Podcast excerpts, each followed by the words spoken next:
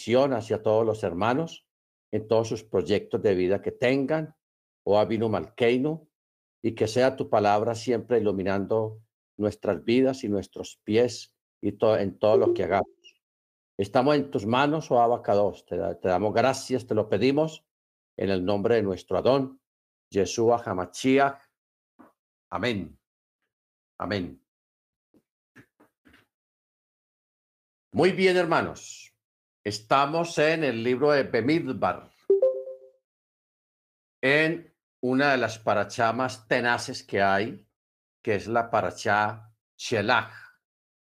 La parachá Chelach, donde habla acerca del envío de los espías, cuando fueron enviados a recorrer la tierra prometida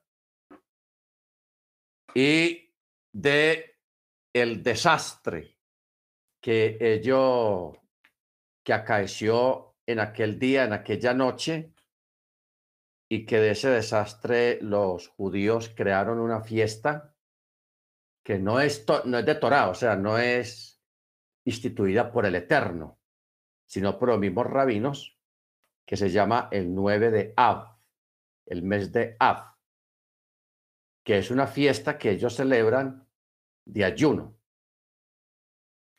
¿Por qué? Porque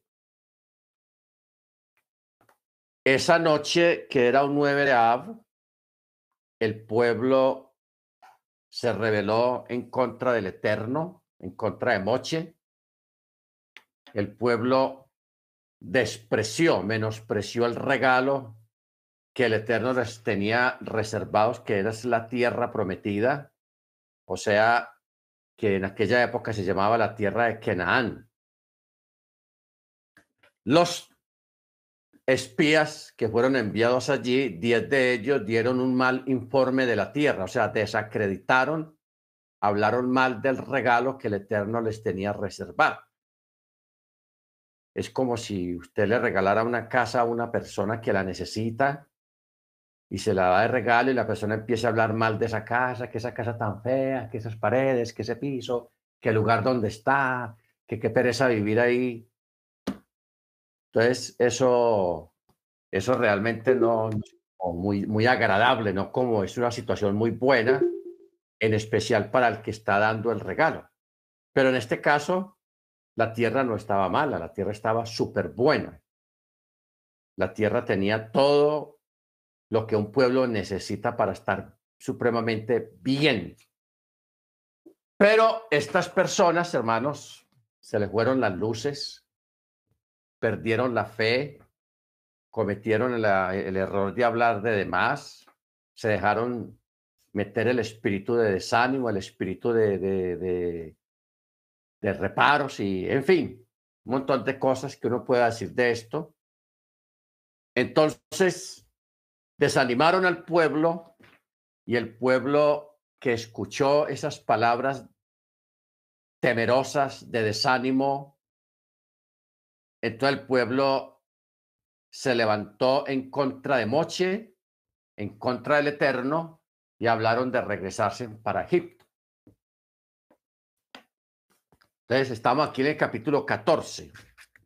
Ya anoche estuvimos viendo la parte de los de los Nefilim.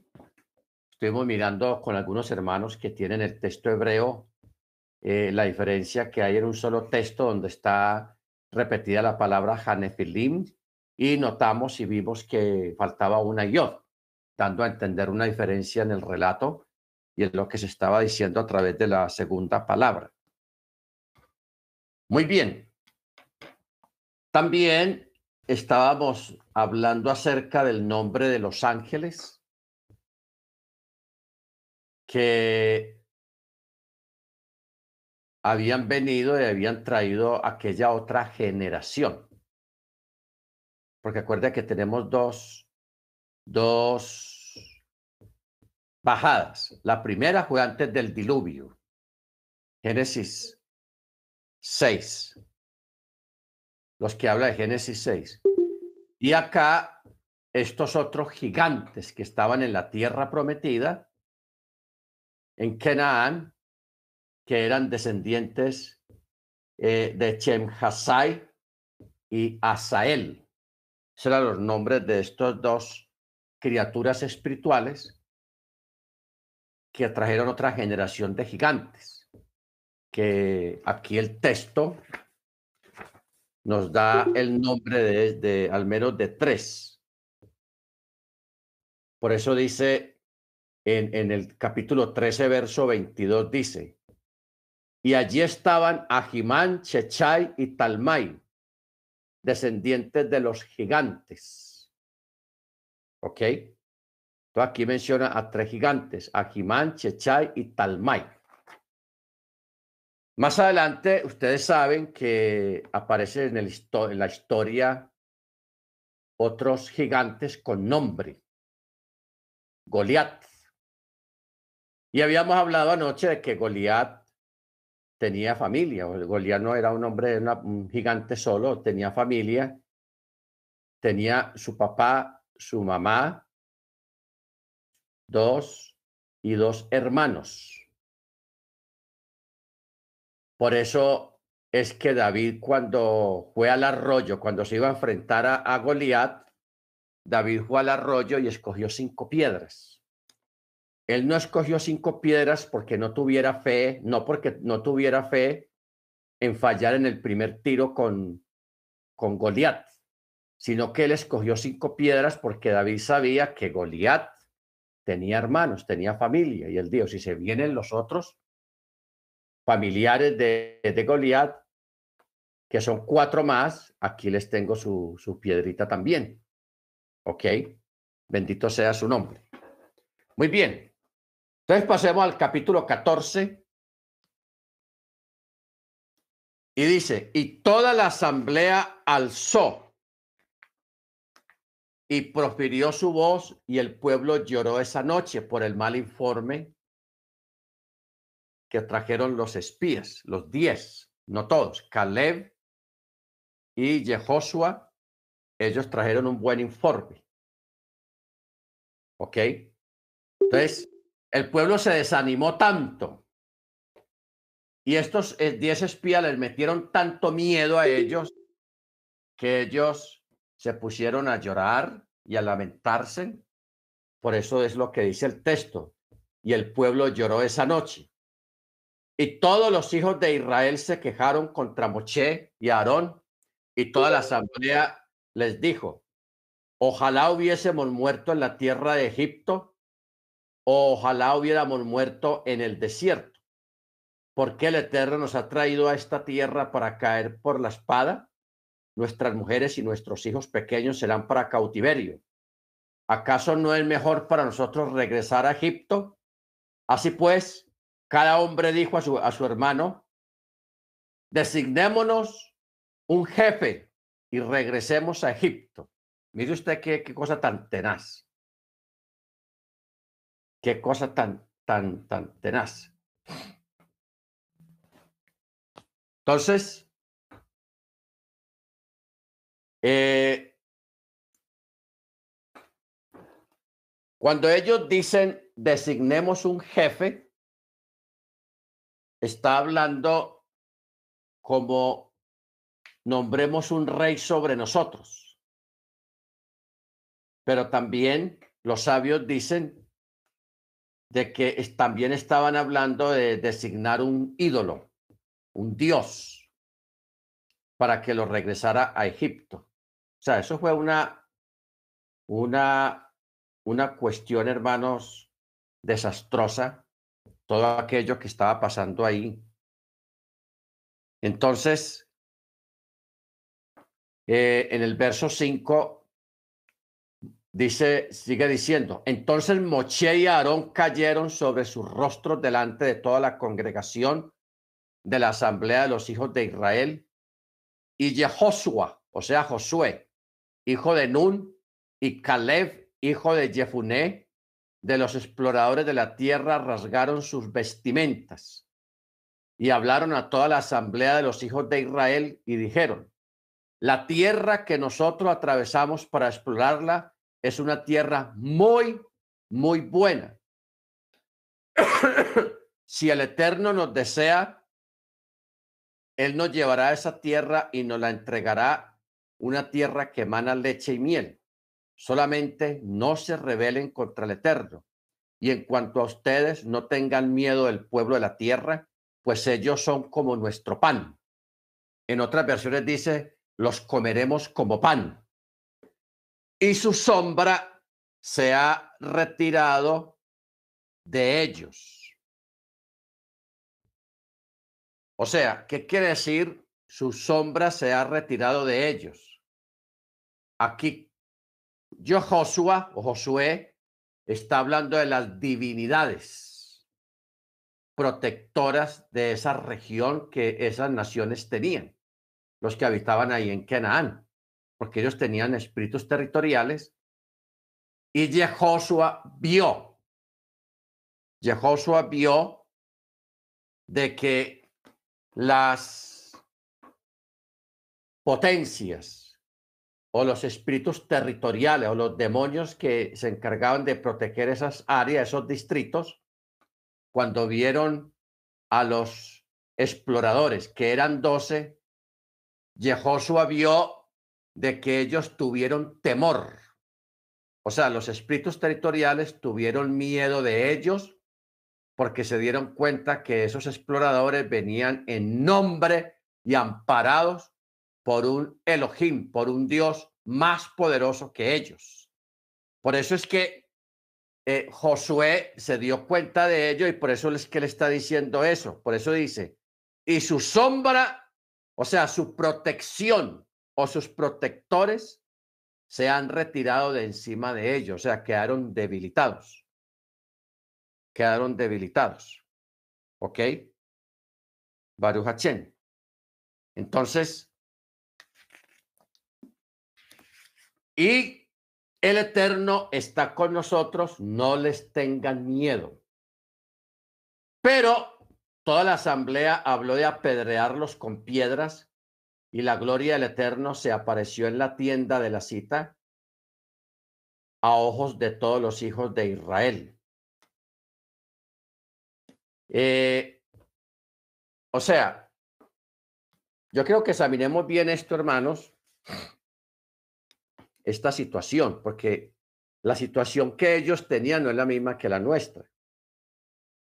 Nosotros, la única manifestación directa que tenemos de parte del Eterno a nivel visual para nosotros es la que siempre tenemos delante de nuestros ojos, que es la naturaleza y los cielos. Por eso dice la escritura, los cielos cuentan la gloria de Dios y el firmamento anuncia la obra de sus manos. Eso es lo único. Pero hablar de una que nosotros en este tiempo tengamos una manifestación visual como la que ellos tenían en este caso de la nube que descendía sobre el santuario, que era una, una, una prueba de que la, la, gloria del Eterno estaba descendiendo para darle algún mensaje a Mochi. O sea, ellos veían eso. Ellos veían también cuando el arca flotaba. Ellos vi, fueron testigos. O sea, no había pasado mucho tiempo, no llevaban más de tres meses que ellos habían recibido la Torá en el Sinaí y vieron con sus ojos y sintieron en sus cuerpos toda la potencia y la manifestación del Eterno que hubo en la montaña y hay más. Sin embargo, aquí tenemos un pueblo, hermanos, hablando de, de, elegir otro Elohim, de crear otro, otro ídolo y de regresar a Egipto, sabiendo que Egipto había sido destruido completamente porque todos los varones de Egipto aptos para la guerra habían muerto ahogados. habían muerto ahogados. Entonces, ¿para qué pedir más? ¿Por qué no, no seguir creyendo? ¿Cómo perder la fe tan fácil? ¿Por qué se pierde la fe tan fácil habiendo sido testigos de todo eso, hermanos? ¿Ok? Por eso es que en el verso 11 se manifiesta el Eterno en la nube y el Eterno le dijo a Moche, ¿hasta cuándo? me provocará ira este pueblo. ¿hasta cuándo no creerán en mí con todas las señales que yo he hecho en medio de ellos? Entonces aquí dice, lo abatiré con plaga y lo desterraré. Y lo desterraré. Cuando habla de desterrarlos, está hablando de expulsarlos y de terminar con ellos también en cuanto a la simiente. Los abatiré con plaga y los desterraré, y a ti te convertiré en un pueblo más grande y poderoso que ellos.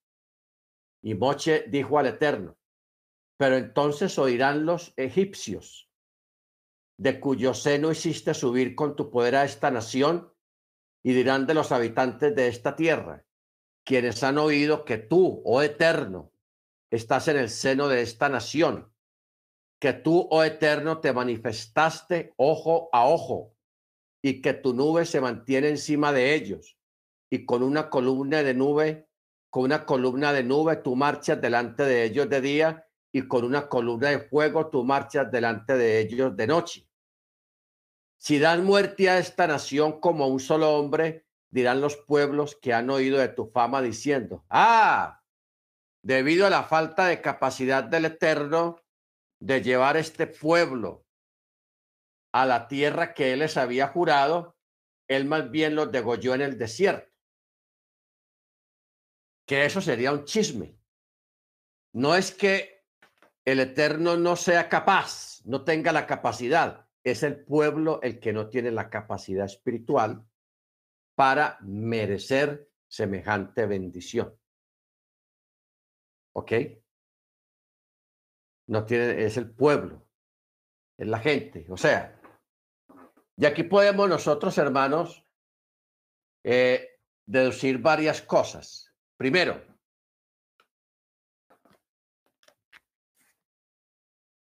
que no es culpa del Eterno los males que estén pasando en el mundo.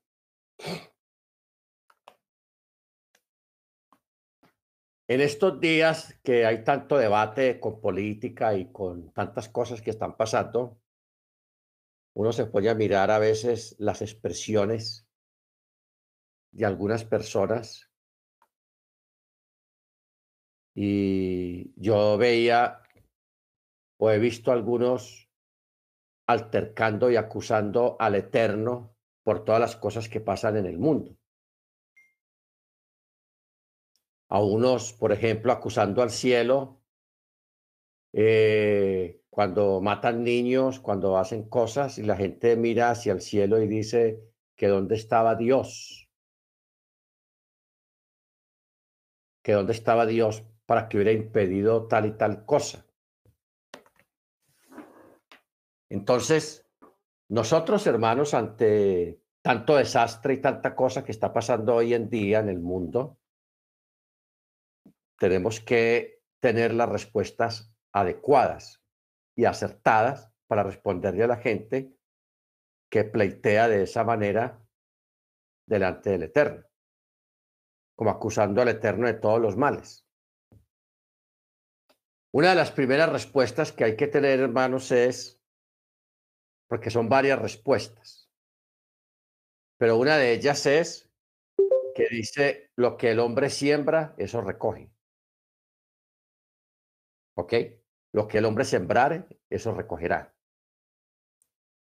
Y hay otro texto, un contexto acerca de esto que dice, el que siembra vientos cosechará tempestades.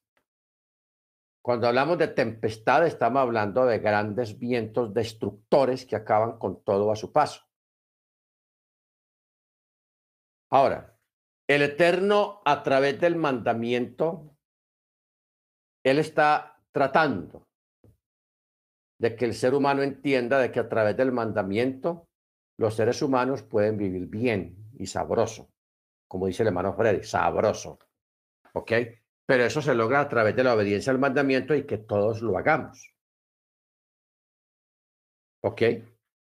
Pero si no todos guardan el mandamiento, porque si uno se pone a mirar en este momento, a nivel global, la gente que guarda el mandamiento no llega al 1% a nivel global. O sea que el otro resto de la humanidad andan en otros rollos, en otras cosas diferentes, no están guardando mandamiento. Entonces, eso, ese comportamiento y esa actitud global es lo que trae la situación que estamos viviendo todos en este momento. Es el resultado de todas las cosas. Pero el Eterno no tiene nada que ver en eso, Él simplemente da las pautas. Él da las claves para que la gente alcance a vivir bien, a vivir bueno en todas las áreas de su vida. Y esas son las únicas pautas. No hay otras, no existen otras. Esa es una de las cosas que nosotros debemos de agradecerle al Eterno, de que Él, aparte de que creó el ser humano, también le, creó las pautas, le, dio las pautas para que el hombre viviera bien en todas las áreas de su vida. ¿Ok? E, él, no, él no, el, el, Eterno no esperó que el hombre las descubriera en el camino, no, él de una se las enseñó, la Torah. ¿Ok? De una se las enseñó como que dice, para que no tengan excusa y para que no cometan errores eh, inocentemente. ¿Ok? Entonces, pero como la gente ignora la Torá y no quieren vivir bajo el mandamiento, lógicamente, pues es el resultado desastroso que tenemos hoy en día a nivel global de todo el mundo. Las guerras, las hambres, eh, todo lo que usted sabe que estamos viviendo nosotros y que lo que está pasando a nuestro alrededor. Amén. Baruch Entonces, aquí tenemos una muestra de un pueblo, hermanos, que el Eterno lo quiere, quiere hacer una aliyah con ellos, un crecimiento, una altura, que alcancen las alturas. Pero el pueblo no responde. Un pueblo que fue testigo, hermanos, porque es que e, eso es lo que, lo que a uno le extraña. Ellos fueron testigos desde que estaban en Egipto, de que el Eterno los iba a sacar de allá y los sacó con mano poderosa en medio de grandes señales y prodigios. El Eterno alteró el orden natural de la naturaleza para hacer las cosas a favor de ellos. Abrió el mar echó fuego, puso tinieblas, cerró el mar de nuevo. En fin, ¿qué no hizo el Eterno, hermanos, por este pueblo? Y ellos fueron testigos oculares, no de oídas. Porque es que una cosa es creer por fe y otra cosa es creer porque usted lo vio. Hay una gran diferencia en las dos cosas. Cuando usted ve una cosa, un fenómeno o un evento o alguna cosa o varios eventos al mismo tiempo, eso a usted no se le va a borrar de su mente porque usted lo vio y eso te impactó, te causó un impacto profundo. Y eso se lo lleva uno a la tumba. O sea, uno se muere con, con eso ahí porque eso nunca se olvida. Pero otra cosa es creer por el oído, creer sin haber visto, solamente por fe. Por eso es que Yeshua dijo, bienaventurados son aquellos que creyeron sin haber visto. O sea, hay una bienaventuranza especial porque el Eterno sabe y es consciente de que una cosa es ser testigo ocular y otra cosa es que a usted se lo cuenten y usted lo crea. Y se afiance de eso que te dijeron lo crea por fe. Por eso es que ya estaba escrito, el justo por la fe vivirá. ¿Ok? Baruch Entonces, tenemos mayor honor nosotros, que creemos sin haber visto, sin haber estado ahí, y que tenemos esa fe ciega en el Eterno, en su palabra. que aquellos que formaron parte de todo, que lo vieron todo, que estuvieron ahí, que lo palparon, lo sintieron, lo vieron. ¿Ok? O sea, por eso cuando uno mira la historia del pueblo israelita a través de toda la historia, por todo lo que ellos han pasado, es debido a eso, hermanos. Porque la historia del pueblo hebreo está escrita con sangre, está escrita con pogroms, está escrita con reducciones de la población, está escrita con despojo, está escrita con persecución, está escrita con exilio, está escrita con cientos y cientos de tragedias, hermanos. Todo, ¿Por qué acontece todo eso? Porque este pueblo, duro de cerviz, duro de corazón, ha tenido que pasar por todas estas cosas por causa de la falta de fe de los padres, por la falta de la dureza de los padres. O sea, aquí tenemos dos cosas. El récord histórico de un pueblo que ha pasado por muchas cosas, que eso es un récord porque hay pueblos, hermanos. Por ejemplo, bueno, sería muy bueno uno eh, hacer una, una estadística de cuántos pueblos y naciones han desaparecido hasta el día de hoy. ¿Ok? O sea, el más reciente ocurrió hace 20 años, que fue en Serbia, que fue una guerra étnica. Más atrás, en la Segunda Guerra Mundial también se trató de desaparecer el pueblo judío, pero el Eterno siempre deja un remanente. Más atrás vino el intento de desaparecer el, pueblo armenio a principios del siglo pasado. Pero en este momento, hermanos, hay muchos pueblos y naciones que han desaparecido. Estamos hablando etnias, tribus pueblos, una raza, han desaparecido. Completamente. Cientos de pueblos ya han desaparecido. En cambio, el pueblo hebreo, siendo un pueblo tan antiguo, ha prevalecido y ha sobrevivido a la historia. El pueblo israelita ha sobrevivido a la historia. Y esto es un milagro y esto nos manda una señal inequívoca de que este es un pueblo guardado, escogido, llamado, y por algo se le llama el pueblo de Dios, el pueblo del Eterno. ¿Por qué? Porque eso estadísticamente no es normal. Históricamente no es normal que un pueblo sobreviva. Que un pueblo sobreviva como, ha sobrevivido el pueblo hebreo. Mire usted todos los imperios que han pasado. El imperio persa, el imperio sirio, el imperio romano, el imperio babilónico, el imperio griego. Todos esos imperios desaparecieron. Hoy en día no quedan sino sobrevivientes y cruzados ya completamente, no puros en nada. Y solamente es historia. Y en este momento no existe un imperio. No hay un pueblo que sea un imperio, no existe en este momento. No lo hay. ¿Ok? Porque antiguamente solamente había una nación que prevalecía, la época de Babilonia, la época egipcia, la época griega, la época siria, ¿ok? La época de Roma, pero todo eso no se ha vuelto a levantar un imperio que tenga ese alcance en todo el mundo. No existe. Bendito el Eterno.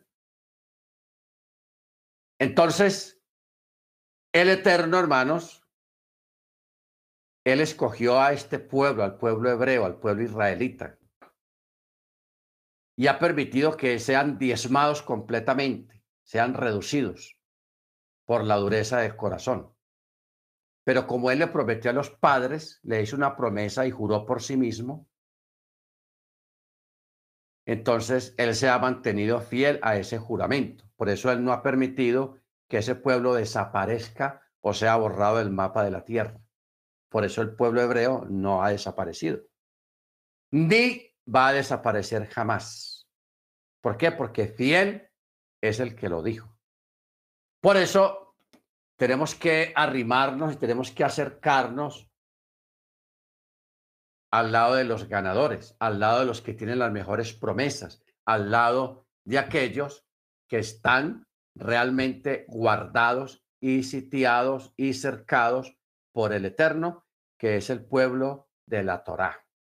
Amén. Al nosotros haber habernos acercado a través de la Torá y la obediencia al mandamiento, ya caemos bajo esa cobertura también. ¿Ok? Bendito sea su nombre. Entonces, aquí el Eterno le está hablando a Mochi de que quiere acabar con ese pueblo, lo quiere destruir. Pero Moche está intercediendo, está en la brecha. Y le está diciendo, ¿qué van a decir los pueblos vecinos? ¿Qué van a decir los egipcios? Vea, eso lo sacó de allá, hizo un montón de cosas muy grandes y maravillosas y vea, a la final los, los salió destruyendo allá porque no fue capaz de meterlos allá a la, tierra que les había prometido. Cosa que no es verdad. No es cosa de él, sino cosa del mismo pueblo.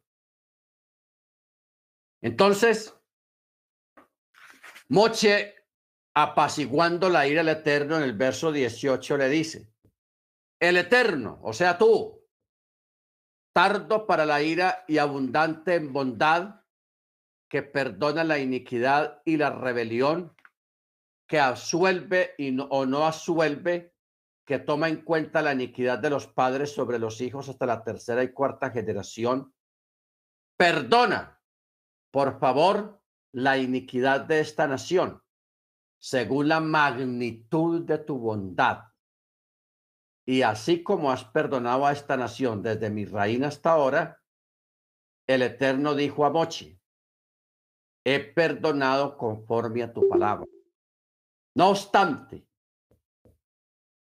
así como yo vivo o como yo soy, la gloria del y la gloria del Eterno llenará toda la tierra, que todos estos que han, que han visto mi gloria y mis signos que realicé en mi reino y en el desierto y me han puesto a prueba estas diez veces y no han escuchado mi voz, ellos no verán la tierra que yo juré a sus ancestros y todos los que me provocan a ira no la verán. O sea, aquí tenemos algo curioso que el Eterno le tiene contada las diez veces que ellos lo han probado. Por eso dice, y me han puesto a prueba diez veces y no han escuchado mi voz. Estas diez veces, dos en el mar de Suf, dos en el asunto del maná, dos en el asunto de las cornices, como se declara en otra, en otra parte de la Torá. Entonces, cuando él les dice, ellos no verán no verán. Quiere decir que ellos no iban a ser testigos de la entrada a la tierra prometida. Pero añade, mi siervo Caleb, debido a que un espíritu diferente estaba con él y me siguió plenamente, yo lo llevaré a la tierra a la que llegó allí y su descendencia los expulsará, y el Amalequí, el Kenaní, que habitan en la llanura, mañana den vuelta y emprendan el viaje hacia el desierto por la ruta del mar de Suf. Al mar de Suf. Muy bien. Entonces, aquí en este diálogo, hermanos, un diálogo normal, el Eterno está plenamente creando sentencia sobre todos aquellos que están allí, de que ellos, todos los que salieron de Egipto, no entraran a la tierra prometida. ¿Ok? Iban a caer en el desierto. Bendito sea su nombre. Ahora, cuando el Eterno, hablando de Caleb, dice, pero mi siervo Caleb, debido a que un espíritu diferente estaba con él y me siguió plenamente. ¿Qué quiere decir esto de me siguió plenamente? Que llenó su corazón con la intención de ir tras de mí. Es como una especie de una frase elíptica. Cuando dice llenó su corazón, llenó tras de mí, eh, quiere decir que llenó su corazón con la intención de seguir al Eterno. O sea, en Josué y Caleb, aparte de que ellos también fueron, aunque ellos no desconfiaban de la promesa del Eterno, de lo bueno que era la tierra, pero ellos fueron porque fueron enviados. Ellos no importa lo que hubieran visto, si hubieran visto una tierra maluca, una tierra desagradable, ellos de todas maneras hubieran hablado bien de la tierra. ¿Por qué? Porque su corazón ya estaba dispuesto para el eterno. Ojo con esto. O sea, porque es que nosotros a veces queremos acostumbrarnos a que todo tiene que ser bueno para nosotros. todo tiene que salirnos bien siempre y eso no es así. Porque es que por ahí, por ese lado, es que mucha gente, muchos creyentes se paralizan y pierden el año. Porque alguien les dijo de que todo el, todo el eterno lo hace bien, de que todo le va a salir bien y de que todo va a estar súper bien y que todo es perfecto. Sí, el eterno todo lo hace perfecto. Todo lo que él hace lo hace perfecto. Pero cuando está incluido las acciones del ser humano, las cosas no van a, las cosas no van a salir tan perfectas. ¿Por qué? Porque a veces nosotros estorbamos, porque a veces nosotros cambiamos, porque a veces nosotros alteramos las cosas y eso hace que las cosas no salgan tan bien como uno quisiera o como el Eterno quisiera, porque ya nosotros metimos la mano ahí, porque ya nosotros intervenimos ahí. ¿Ok? Entonces, por eso no nos acostumbremos ni a decirle a la gente, o sea, hay cosas que usted sí puede hablar con plena libertad de decirle a la gente de, que, de, lo, de lo perfecto que es el eterno en sus cosas. ¿Ok? Bendito el eterno. Pero, si supongamos una cosa, usted le está pidiendo una casa al, al eterno una casa. Entonces, usted viene con esa mentalidad de que el eterno es perfecto, de que el todo lo hace perfecto. Entonces usted traslada esa mentalidad de lo perfecto que es el eterno a que esa casa que usted va a conseguir, no el eterno, sino usted, la va a conseguir, es perfecta una casa que nunca se va a agrietar, nunca le va a pasar nada, nunca se va a ir la luz, nunca va a tener un, nunca se van a tupir las, las cañerías, que porque es perfecta. Y eso no funciona así. ¿Ok? Primero, esa casa no la hizo el Eterno, la hizo un ser humano. Segundo, esa casa está en la tierra. Y aunque la naturaleza es perfecta, pero si esa casa está en un lugar donde no debe de estar, que solamente el Eterno lo sabe, esa casa, si está en un, en un lugar donde la tierra se mueve y se desplaza, la tierra va, a tener rajaduras, eh, en fin, va a haber muchos problemas eh, que va a hacer que la, tierra se desplace, la, casa se desplace y, se, y se agriete y se dañe, se dañe la tubería. o sea, un montón de atenuantes y de cosas, hermanos, que lógicamente hacen que esa casa de pronto no sea segura para vivir. Entonces usted, en su ignorancia, usted le va a hacer el reclamo al Eterno. Señor, tú me prometiste una casa perfecta y mira, esto aquí se está cayendo. Él no tiene nada que ver con eso. ¿Ok? Entonces, no esperemos perfección material en medio de un mundo no perfecto. ¿Ok? El reino, el chamaín, lo que el Eterno hizo, las plantas, los árboles, los animales, el reino mineral, el reino vegetal, eh, todo eso, hermanos, es perfecto. Ahí, ahí sí podemos decir, eso sí es perfecto. El plan salvítico del Eterno para volver a traer las diez tribus, ese plan es perfecto. Lo que él hizo en el madero, eso sí es perfecto. Amén. Hay cosas que son perfectas. Pero cuando hablamos de otras cosas, hermanos, donde hay intervención de mano humana, las cosas no se pueden exigir perfectas. ¿Ok?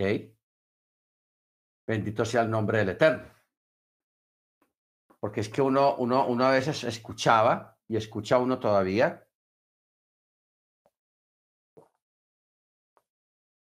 A, madres diciendo, yo quiero para mi hija un esposo perfecto, consagrado, que sea del eterno, que sea de esta y de esta manera.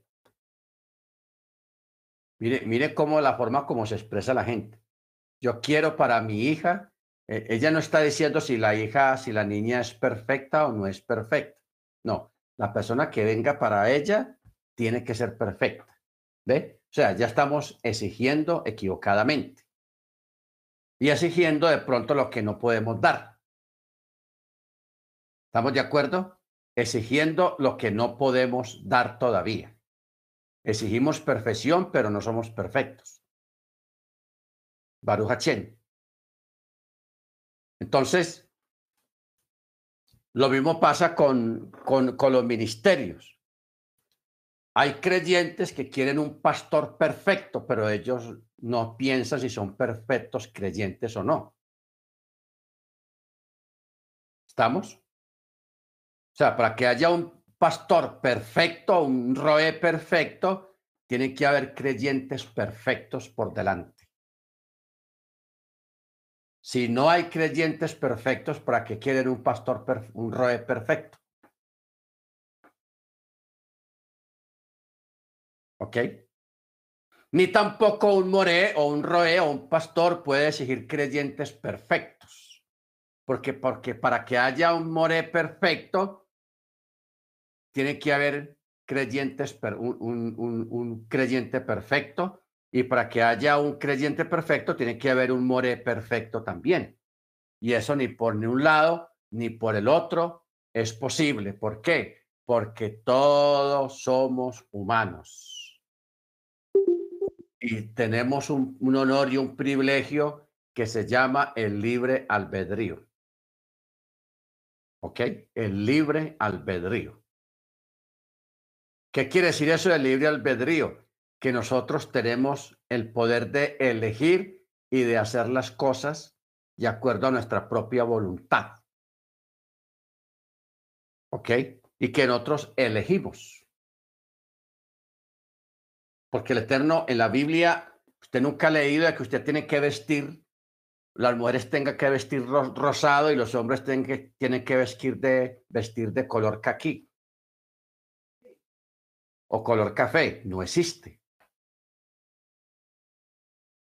O sea, usted elige los colores que usted quiere, las telas que usted quiere.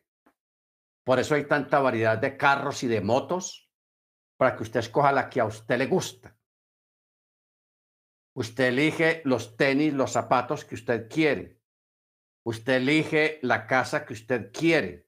la ciudad que usted quiere, el televisor que usted quiere, el celular que usted quiere. Aquí nadie le impone nada a nadie. Hay países que sí existe eso, pero actualmente donde estamos viviendo no existe ese tipo de régimen donde el gobierno le dicta a usted cómo se tiene que mutilar, cómo tiene que vestir, los colores que tiene que vestir y lo que tiene que tener en su casa y dónde tiene que vivir. Usted escoge. Eso es libre albedrío. ¿Ok? Y donde hay libre albedrío, no todo sale perfecto. No todo sale bien. Entonces, tenemos que aprender a separar, hermanos, la, lo perfecto de la obra del Eterno en cuanto a la creación, porque eso así es perfecto. Si a un colibrí, a un sinsonte, a un canario, a un papagayo, usted no le ve nada imperfecto, hermanos. Son unas bellezas. Todo funciona mejor que un reloj suizo. La naturaleza funciona mejor que un reloj suizo. Pero donde hay libre albedrío como el que tenemos nosotros los seres humanos, que eso es una bendición, que es un privilegio, ahí ya la cosa no va a ser perfecta. Bendito sea su nombre. Amén. Porque, ¿qué le va a prometer el Eterno a usted? Algo, una, un hombre perfecto o una mujer perfecta o una casa perfecta o un carro perfecto, si tanto él como nosotros sabemos que todo se deteriora, que todo pasa, que todo se desvanece, que todo se gasta. No se puede hablar de cosas perfectas dentro de nuestro ámbito en el mundo en que vivimos. ¿Ok? Baruch Ahora, mire usted, por ejemplo, en el caso de Yeshua, cuando él escoge los doce apóstoles.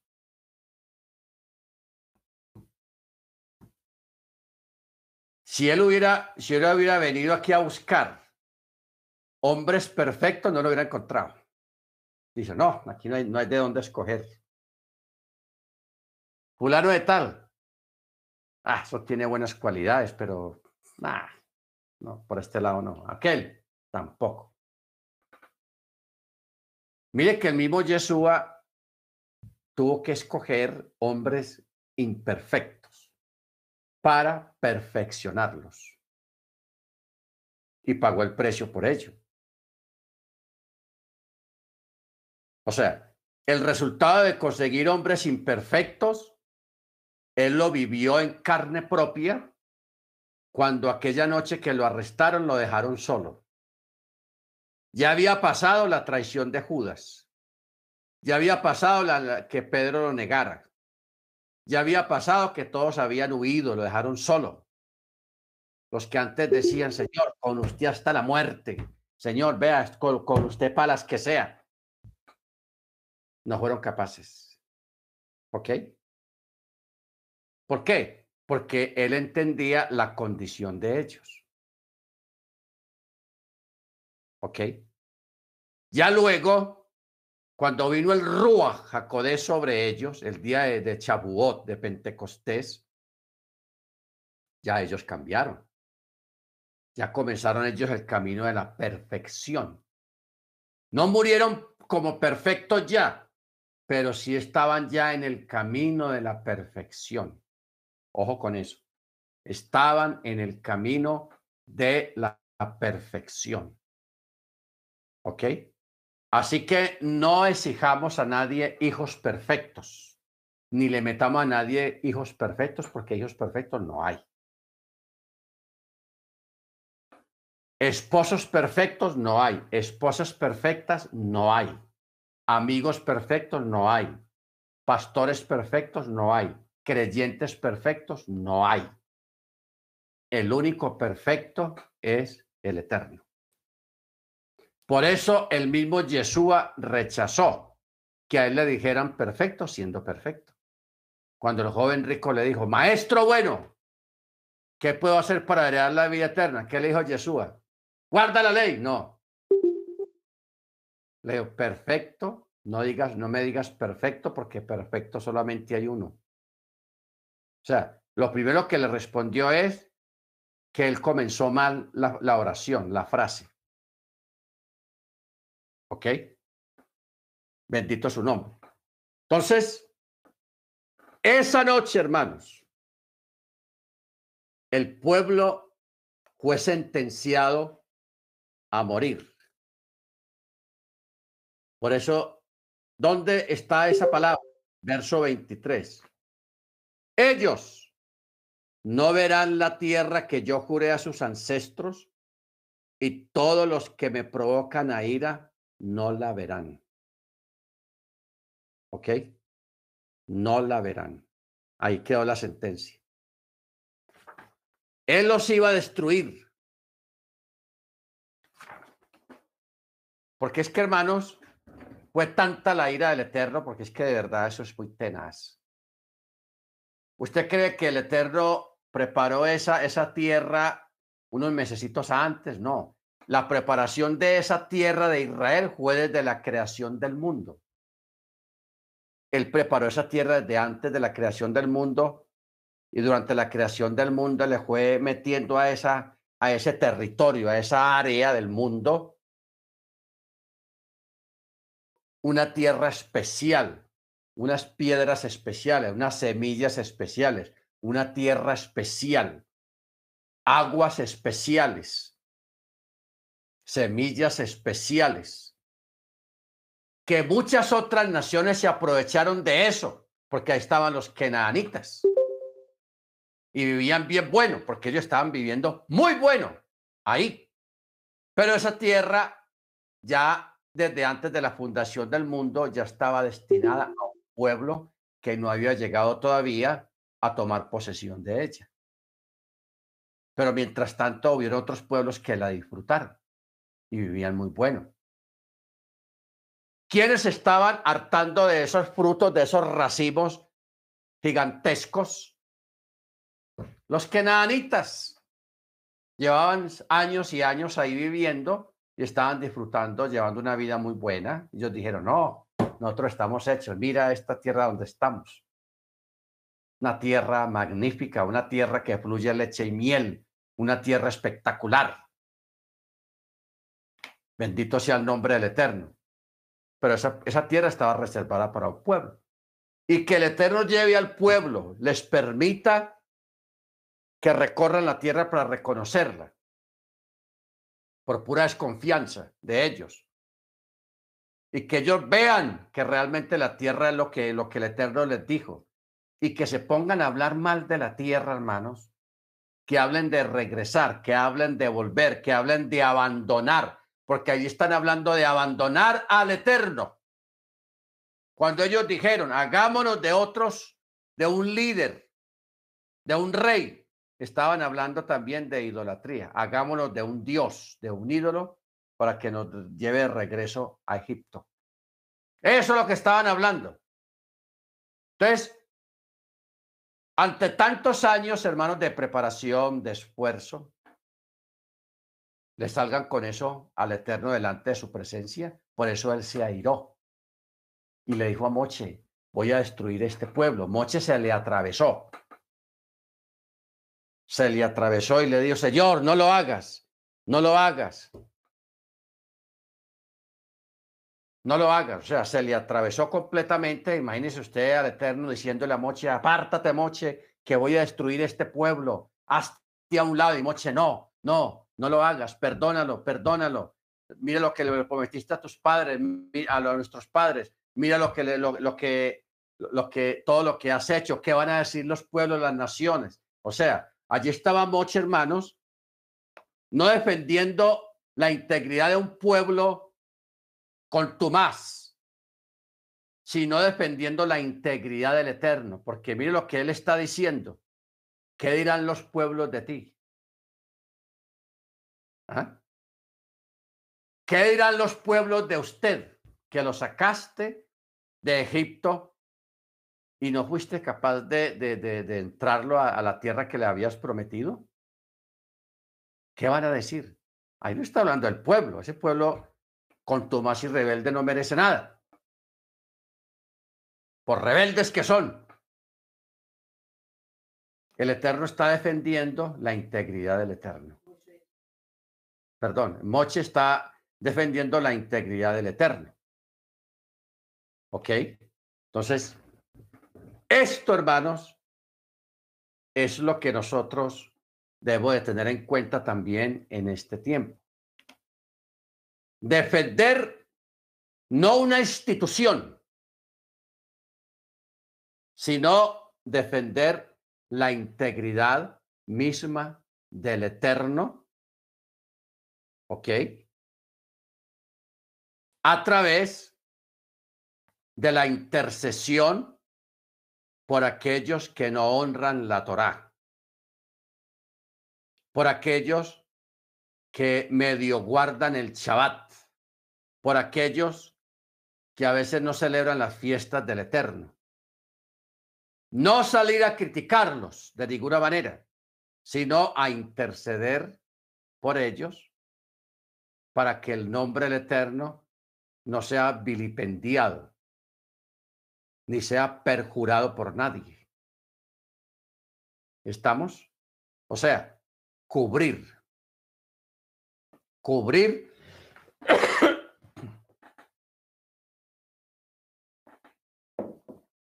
cubrir a través de la intercesión, a través de la oración, cubrir esas cosas.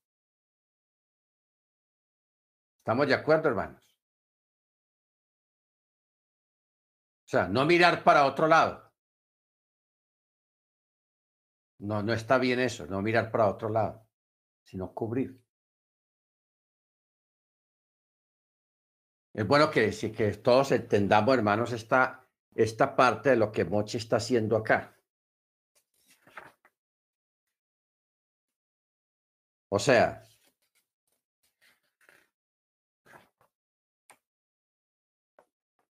miren lo que, lo que está diciendo Mochi. Y Mochi dijo al Eterno, verso 13. Pero entonces oirán los egipcios, de cuyo seno hiciste subir con tu poder a, esta, a este pueblo y dirán de los habitantes de esta tierra, quienes han oído que tú, oh eterno, estás en el seno de esta nación, que tú, oh eterno, le manifestaste ojo a ojo y que tu nube se mantiene encima de ellos con una columna de nube en el día y una columna de fuego en la noche. Si das muerte a esta nación como un solo hombre, ¿qué van a decir los pueblos?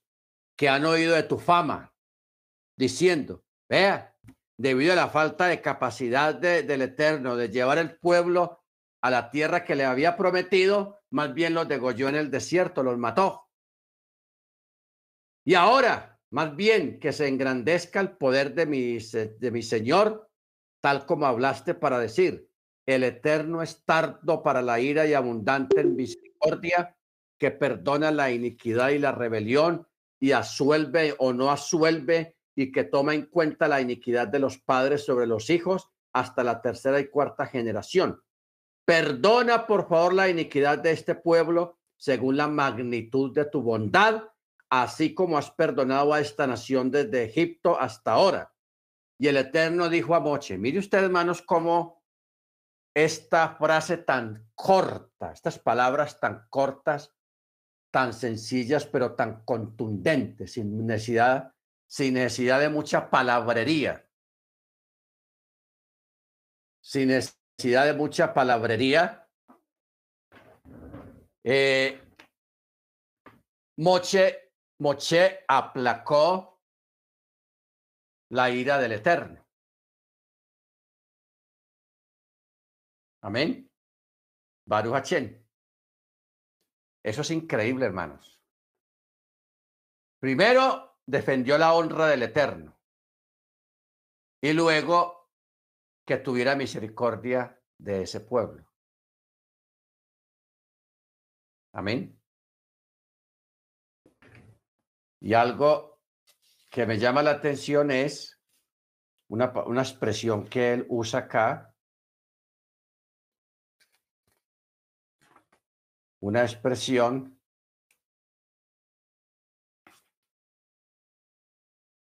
en el verso 19, para que la tenga en cuenta. Perdona, por favor, la iniquidad de esta nación. Y mire cómo dice acá, según la magnitud de tu bondad. Esas son palabras mayores. Según la magnitud de tu bondad. No dice llanamente según tu bondad, no. Sino según la magnitud de tu bondad. Así como has perdonado a esta nación desde mi raíz hasta ahora. Ya en el verso 20, ya el Eterno se aplaca y le contesta a Mochi, he perdonado conforme a tu palabra. Ojo con esto, hermanos. He perdonado conforme a tu palabra. No a la palabra de él, sino al dicho de Mochi, a la oración de Mochi. ¿Qué entendemos nosotros aquí, hermano, en esta parte? Que la oración, como dice el apóstol, la oración del justo obrando eficazmente puede mucho. La oración del justo obrando eficazmente puede mucho. ¿Ok?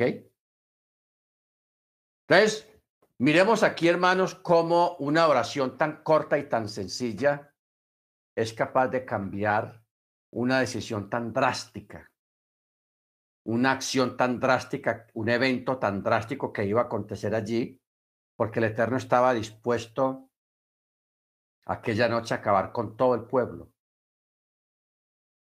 acabar con todos. Y él le dijo, vea, de esta arena que hay en este desierto levanto otro pueblo y para el Eterno no hay nada imposible.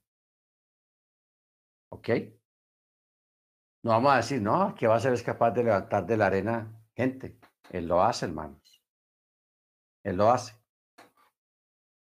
Pero hay, siempre hay un pero.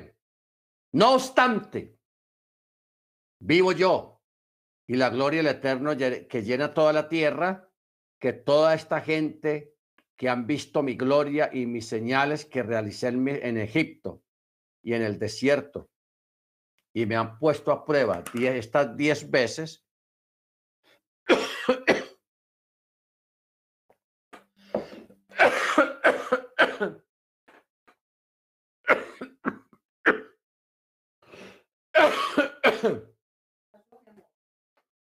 me carraspea la, la garganta por hablar tanto.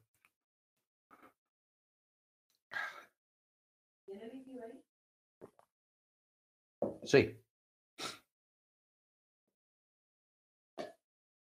Bueno. Diez veces.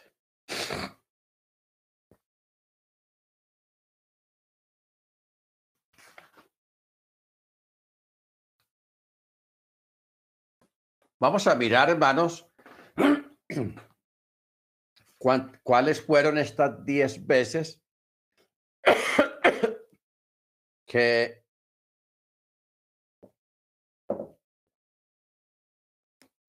el pueblo puso a prueba al Eterno. Dos en el mar de Suf. ¿Qué, ¿Qué pasó en el mar de Suf? Otras dos a causa del agua dos a causa del maná, dos a causa del alimento, una eh, después el pecado del becerro de oro y ahora el pecado de los exploradores.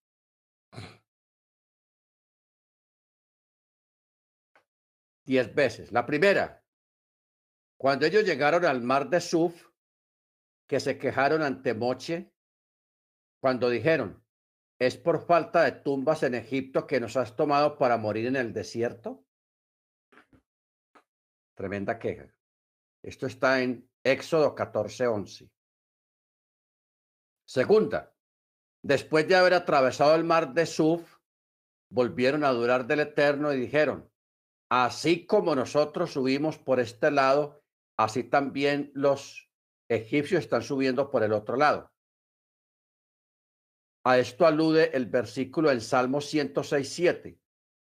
Se rebelaron junto al mar en el mar de Suf, o sea, el mar de juncos. Tercera vez, al llegar a Mará, cuando comprobaron que el agua estaba amarga, empezaron a hablar mal y dijeron, ah, entonces ¿qué vamos a tomar? ¿Nos vamos a morir aquí de sed o qué? Se quejaron. Ahí probaron al Eterno. Esto está en Éxodo 15, 24. Cuarta, cuando llegaron a Refidim, donde tampoco hallaron agua, ahí el versículo dice que el pueblo riñó con Moche, o sea, peleó con Moche y dijeron, danos agua para que bebamos, pero con forma despectiva. E, está en el 17:11, 1 de Éxodo. Quinta vez, cuando el Eterno les ordenó que no dejaran el maná hasta el día siguiente, o sea, que, que cogieran lo suficiente, que no fueran agalludos, tal cual lo que él había dicho, tanto por medida según el número de familias, pero no, ellos cogieron bastante. ¿Qué pasó? Al otro día eso amaneció podrido lo que le sobró y el campamento hedió.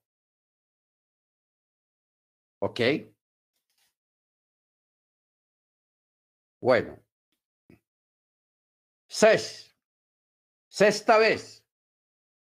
Cuando algunos salieron a recoger maná en Chabat, siendo que Chabat no caía maná. A pesar de que expresamente se les había dicho que en ese día no lo hallarían. Salieron a buscarlo. Siendo que el Eterno les dijo, el viernes recojan doble porción ahí sí, así no se les va a podrir, no va a haber problema, porque al otro día es Shabbat para que tenga la comida de mañana. Pero al otro día, estos faltos de fe salieron a buscar hermana, siendo que no había. Esto está en Éxodo 16, 27. Séptima vez, cuando pidieron de comer, quejándose amargamente, y dijeron, ojalá hubiésemos muerto en manos del Eterno en la tierra de Egipto, cuando nos sentamos junto a las ollas de carne, cuando comíamos pan hasta la saciedad. Se quejaron. Octava vez, de nuevo se quejaron por la falta de carne. Éxodo 11:4. Se quejaron porque querían carne. Y novena vez, cuando el becerro de oro. De todas ellas no sabe, no sabe cuál es más grave de todas. Y ahora, la décima es la, la mala información que entregaron los espías, los exploradores. Bendito sea el nombre del Eterno. Entonces, aquí tenemos las diez. Por eso es que el Eterno está diciendo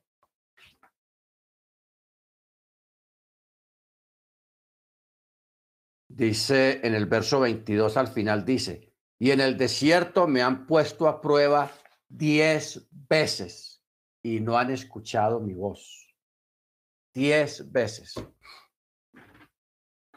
¿Ok? Entonces, ya por eso les dijo, ellos no entran a la tierra. No los voy a matar acá, pero van a morir como muere el ser humano normalmente. Entonces, ya en el verso 26 dice, el Eterno habló a Moche y a Aarón para decir, ¿hasta cuándo a esta malévola asamblea que ellos provocan que se quejen contra mí, las quejas de los hijos de Israel que ellos provocan contra mí, yo he escuchado. Di a ellos, vivo yo, y es declaración del, del Eterno. Si no haré a ustedes conforme a lo que han hablado a mis oídos. En este desierto caerán los cadáveres de ustedes y todos sus contados en cualquier cómputo de 20 años en adelante, quienes ustedes hicieron que se quejaran contra mí. No entrarán en la tierra acerca de la cual alcé mi mano para hacerles residir en ella, excepto Caleb, hijo de Jefuné, y Jehoshua, hijo de Nun.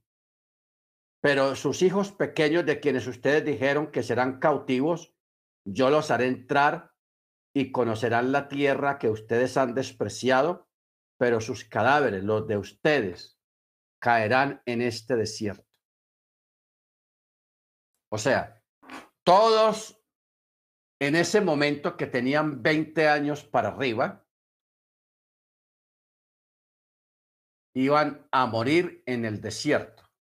No entrarían. Los niños de, de los menores de 20 años para abajo, en ese momento, sí iban a entrar, pero los iba a tocar todo ese proceso de estar vagando 40 días, 40 años en el desierto. Entonces, aquí tenemos otro juicio del Eterno, hermanos, que tiene que ver un día por año. ¿Ok? Recuerden que el ellos fueron y recorrieron la tierra por 40 días. A los 40 días regresan al campamento. Los 10 exploradores dan la mala imagen, la mala información al pueblo y allí viene una sentencia de que así como estuvieron 40 días recorriendo la tierra, ellos van a estar 40 años recorriendo el desierto como castigo. Se parece mucho a los chemitot,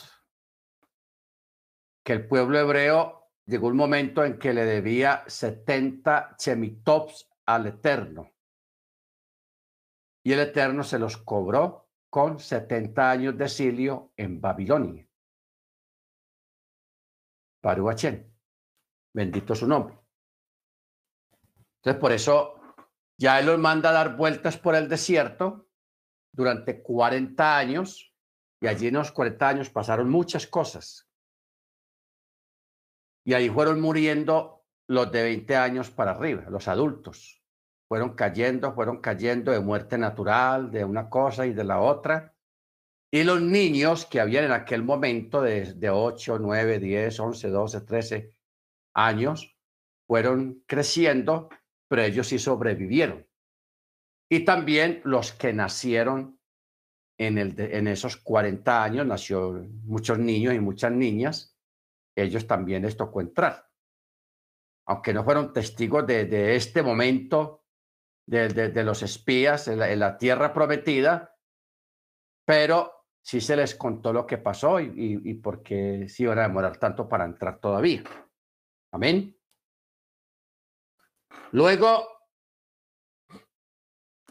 en el verso 31 dice, pero sus hijos pequeños, de quienes ustedes dijeron que serían cautivos, yo los haré entrar y conocerán la tierra que ustedes han despreciado. Pero sus cadáveres, los de ustedes, caerán en este desierto y sus hijos vagarán en el desierto 40 años y portarán la degradación, o sea, verán la degradación de ustedes hasta que se acaben sus cadáveres en el desierto. Igual al número de días que ustedes exploraron la tierra, 40 días, un día por cada año. Portarán sus iniquidades cuarenta años y sabrán lo que es el apartarse de mí. Yo, el Eterno, he hablado, y si yo no hago esto a, toda la asamblea malévola que se reunió contra mí, en este desierto acabarán y ahí morirán. Y los hombres que Moche había enviado a explorar la tierra que al regresar provocaron que toda la asamblea se quejase contra él al proferir calumnia de la tierra, estos hombres pronunciadores de la calumnia malévola contra la tierra murieron por plaga delante del Eterno. O sea, sobre ellos diez cayó una plaga y ellos sí murieron rápido. Murieron por medio de esa clase de muerte que era apropiada para ellos, medida por medida. Ellos pecaron con su lengua y en castigo recíproco sus lenguas se prolongaron hasta sus ombligos y gusanos salían de sus lenguas y entraban a sus ombligos. Mire usted el castigo. La lengua se les creció que tal que llegaba hasta el ombligo. Y, y salían gusanos de sus lenguas y esos gusanos se colaban por el ombligo. Por esta razón se dice plaga y no se dice por una plaga. Hay una diferencia entre decir plaga o por una plaga. Bueno. Vamos a, desglosar esto, hermanos, porque esto es curioso. No sé si usted había escuchado esto. ¿Qué fue lo que pasó? ¿De qué murieron estos diez malévolos, como los llama el Eterno? Eh, un sabio ofrece una extensa explicación conceptual sobre este fenómeno. El hombre una explicación, el por qué lo del ombligo. El hombre es formado a partir del ombligo. En cierto sentido, pues la raíz del hombre está en el ombligo, en forma semejante a la raíz de un árbol de la cual éste se desarrolla. Por otra parte, el propósito de la lengua es expresar palabras en forma semejante a como el propósito de un árbol es producir frutos. Es por eso que en hebreo se llama fruto de labios. ¿Se acuerda que eso está en el texto, en algunos, en algunos textos? Es por eso que en hebreo se llama fruto de labios. O sea, Niv Chafetim, tenemos un texto de referencia que está en Yesayahu 57, 19. Isaías 57, 19 dice, les haré, miren, vamos a tener en cuenta estos textos porque tenemos que entender qué fue lo que les pasó ¿Y por qué esto tan horrendo de que la lengua se les llegara hasta el ombligo? ¿Y por qué ocurre esto, hermanos? Miren lo que dice este texto, Isaías 57, 19. Les haré brotar fruto de labios. Paz, paz para el que está lejos y para el que está cerca, dice Yahweh, y lo sanaré. Hay otro texto que menciona el fruto de labios que glorifiquen su nombre. Y hay otro texto que está en el Brihadachá que habla del fruto del Espíritu. No es el fruto del Espíritu Santo, no, el fruto del Espíritu. Gozo, paz, paciencia, benignidad, longanimidad, templanza, fe y amor. Bueno, sigamos. Esto implica en cierto modo, se puede considerar al ombligo y a la lengua como dos polos directamente relacionados entre sí. El primero, o sea, la lengua representando la raíz de algo y la segunda, el propósito o el fin de algo. En el caso de los exploradores, su calumnia implicó pervertir esta relación entre la raíz y el fin de las cosas. Es por esta razón fueron castigados en estos órganos, la lengua y el ombligo. Por otra parte, El hecho de que sus lenguas produjeran gusanos significa que así como los gusanos aparecen en un fruto que se ha separado del árbol, de igual modo lo que ellos hicieron fue expresar algo que carecía de fundamento. La palabra plaga, que en hebreo se dice Bamagefag, Bamagefag, literalmente significa por la plaga. El artículo determinado la está indicado por la vocal patá debajo del prefijo ba. Si el versículo quisiera decir por una plaga, se hubiera vocalizado debajo del Sheva. Pero no está escrito de esta manera, sino, como dijo el texto, murieron por la plaga. O sea, cuando se dice por una plaga, puede ser una entre muchas plagas. ¿Se da cuenta? Pero aquí está diciendo directamente por la plaga, está dando a entender el tipo de plaga que era, pero no la menciona explícitamente aquí el texto. Dice por la plaga. ¿Ok? Baruch Ahora, Cuando dice la plaga, implica una plaga muy particular y no normal y no muy común. Entonces, estas personas, hermanos, ellos fueron atacados por una plaga que hizo que sus lenguas se extendieran hasta el ombligo y se fueran pudriendo, pero no se podrían, o sea, no se deshacían. Salían gusanos y los gusanos, algunos caían al piso y otros eh, se iban para el ombligo y se metían al cuerpo de nuevo por el ombligo. Porque usted sabe que hoy en día se pueden realizar muchas cirugías y se realizan por el ombligo, vía, vía el ombligo. O sea, la, conexión,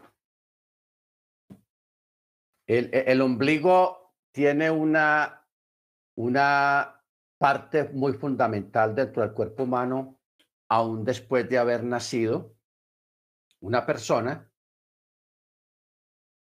Y los sabios a través del ombligo antiguamente o aún todavía realizan muchas operaciones y muchas cirugías y hacen muchas cosas y lo hacen a través del ombligo, porque el ombligo todavía tiene una conexión con todo el cuerpo y es el ombligo. Entonces, el Eterno destruye a estas personas de la misma forma como ellos destruyeron la paz en el pueblo hebreo aquella noche, con la lengua, con las palabras. Y como ellos usaron mal la lengua, el Eterno nos castigó con la lengua. Por eso es que a ellos les dio esa plaga, salía por acá y les entraba por el ombligo. Y eso los mató. ¿Se dan cuenta? Ya entendemos. Los mismos gusanos que ellos expelían por la lengua, se metían por el ombligo a ellos y ahí les causó una enfermedad desastrosa y murieron antes de tiempo. Por eso dice, y murieron por la plaga delante del Eterno.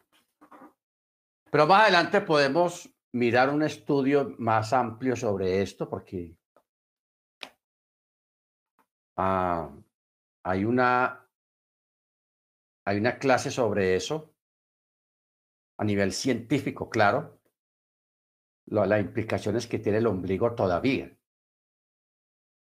¿Ok? Porque más adelante en, otros textos nos vamos a dar cuenta de otra cuestión que tiene que ver también con el ombligo. Baruch Muy bien.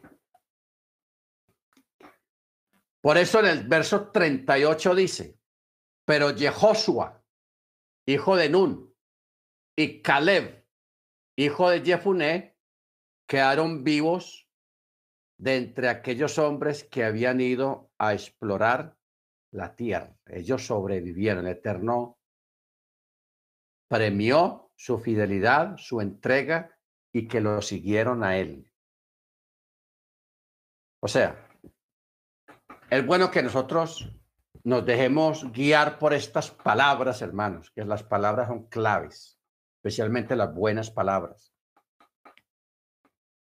Cuando el Eterno, porque estas son palabras del Eterno, son palabras del Eterno,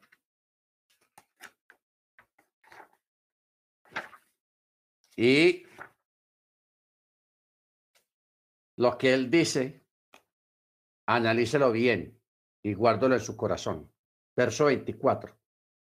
Pero mi siervo Caleb, debido a que un espíritu diferente estaba con él y me siguió plenamente, yo lo llevaré a la tierra a la que llegó allí, y su descendencia expulsará a los que habitan en esa tierra, o sea, a, la Malequí, a los Kenaní y a los que habitan en ella. Entonces, la palabra clave aquí es un espíritu diferente estaba con él y me siguió plenamente. Vamos, yo quiero mirar esta palabra en otra versión. Estamos en el capítulo 14, verso 24.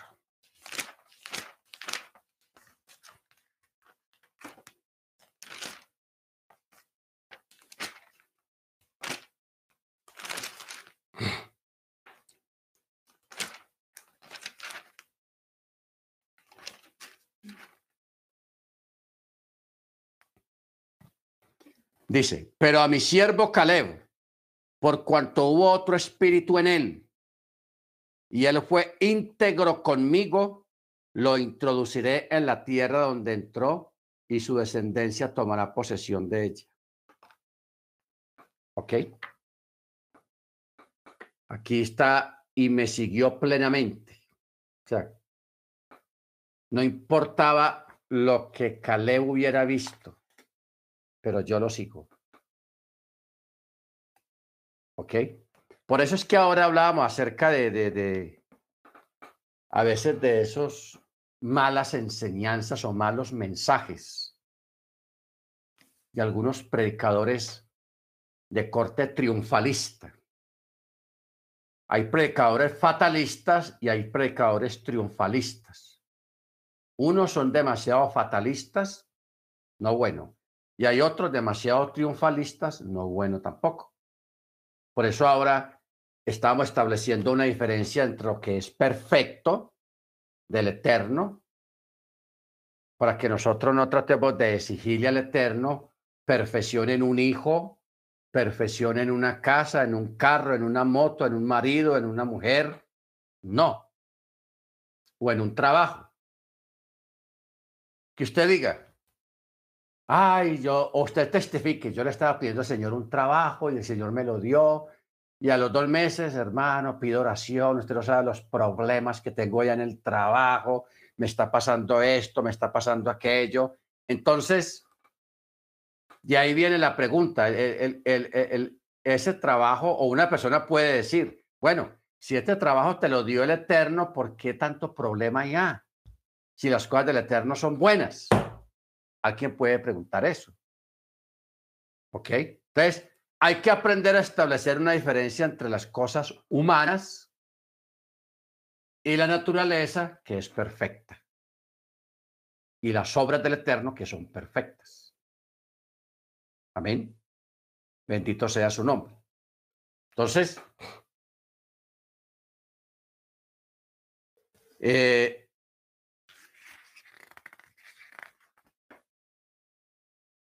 Por eso es bueno tener en cuenta este detalle, hermanos. Amén. Muy bien.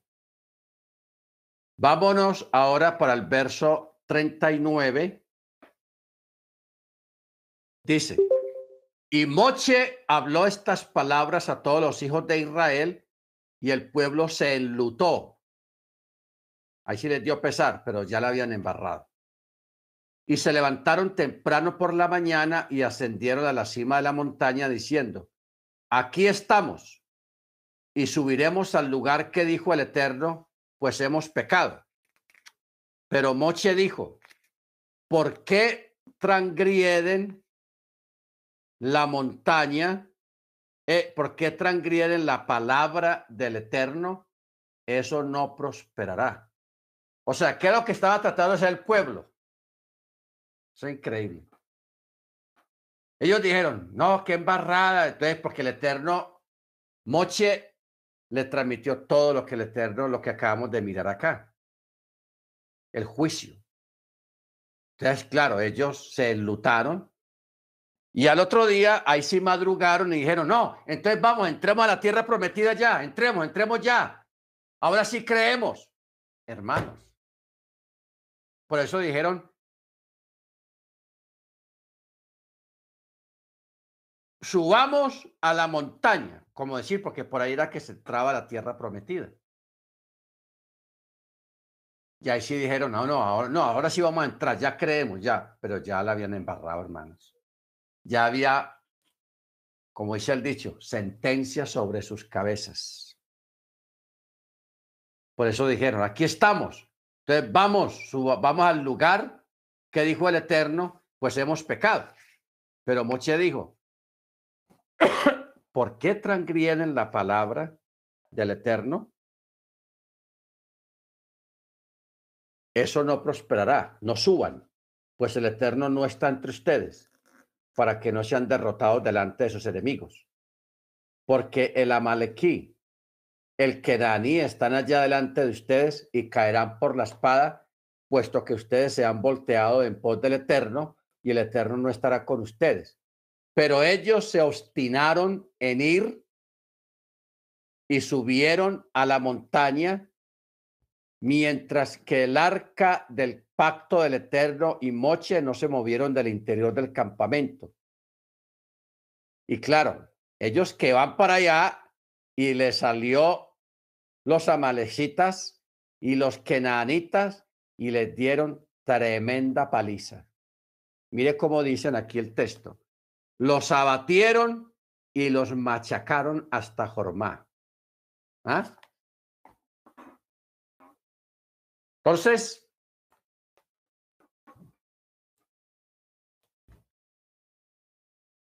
esto a nosotros, hermanos, nos debe dar una lección.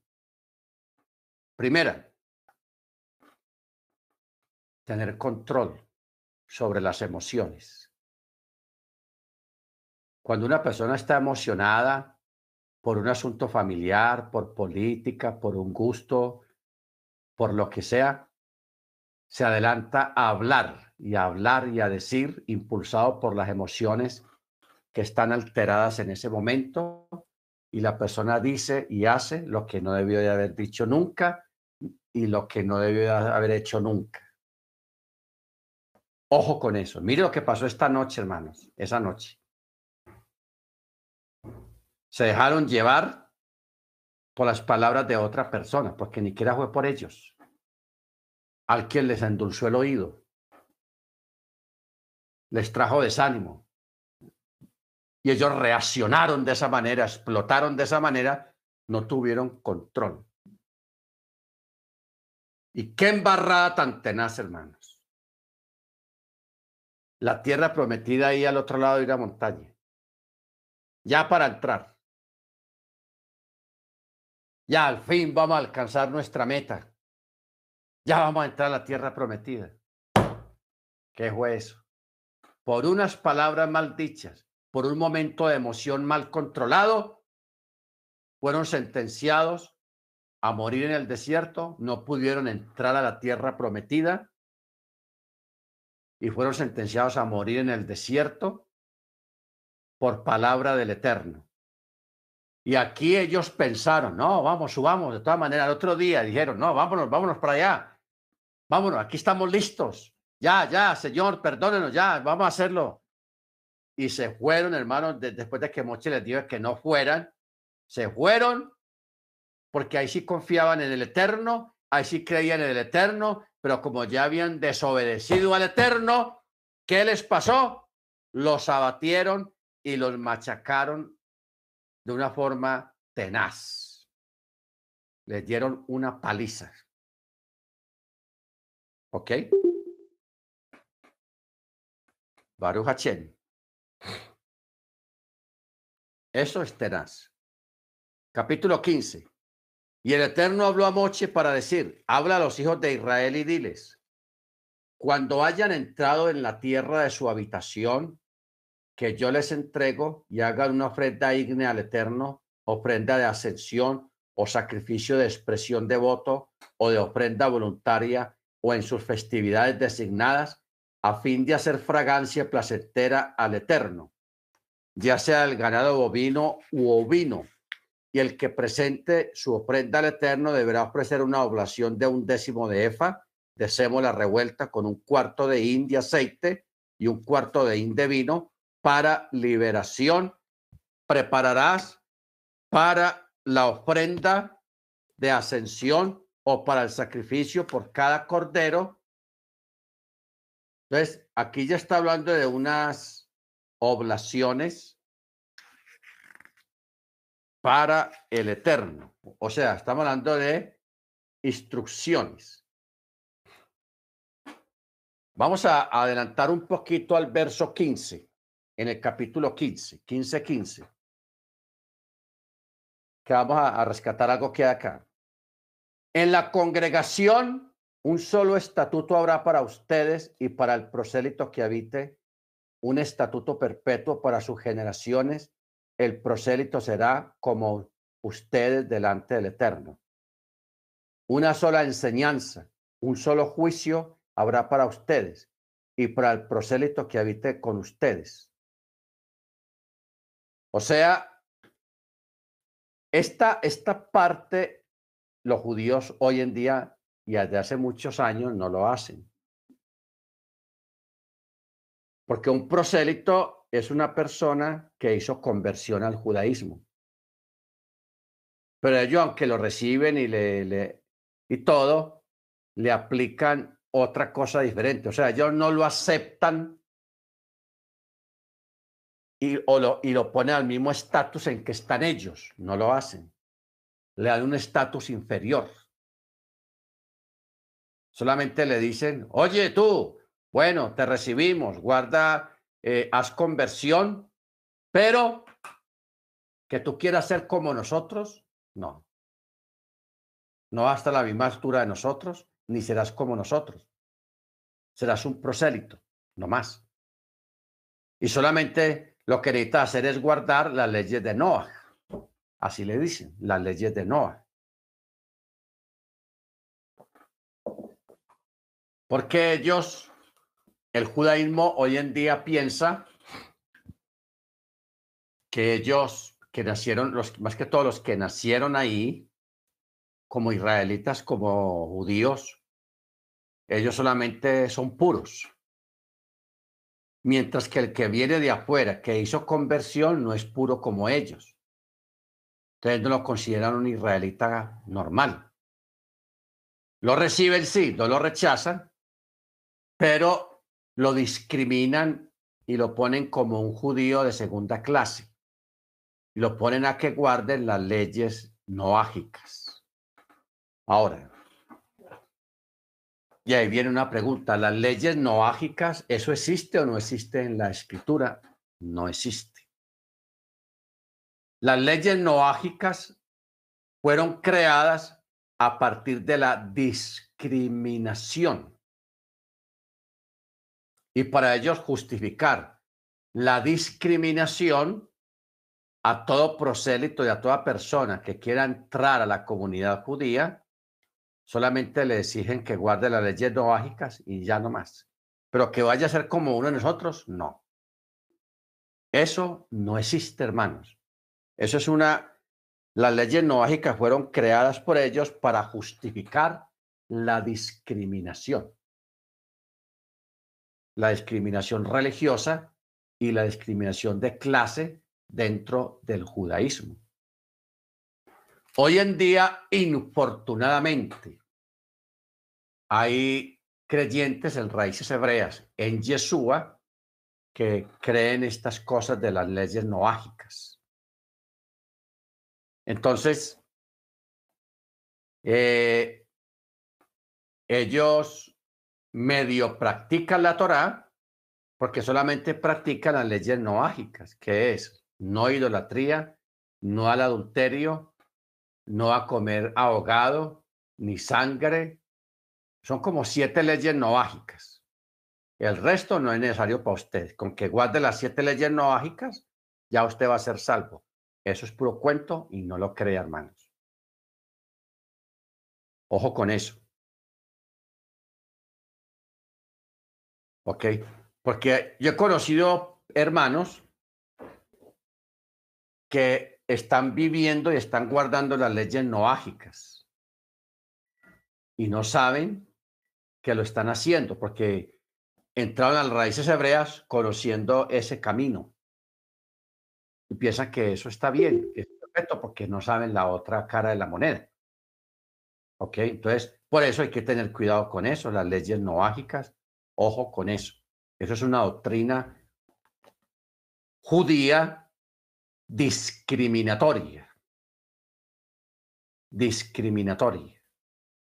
Y las leyes noágicas, si usted las estudia bien, ahí no hay nada. Eso es como ser un, cristiano evangélico, no más, no pasar de ahí.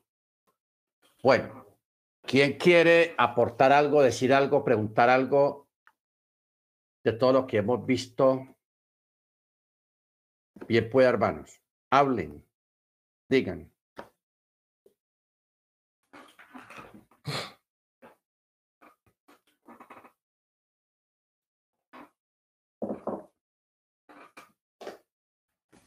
A ver, hermano Maicon, hermano Freddy, hermano Ángel. De pronto yo me metí en un terreno, porque yo casi, yo nunca he hablado de las leyes noágicas. Hermano, hermana Jennifer, hermana Beatriz, hermana Ángel. ¿Qué sabían? Shalom, No, no sabía nada y la verdad como que quiero saber más porque me quedé así como que con un, con un signo de interrogación. Quiero saber, bueno, no es que no haya entendido, era la primera vez que las escuchaba. Y sí, bueno, se me hace sumamente interesante. Ok. Hermano Ángel. Shalom, Rap, shalom hermanos.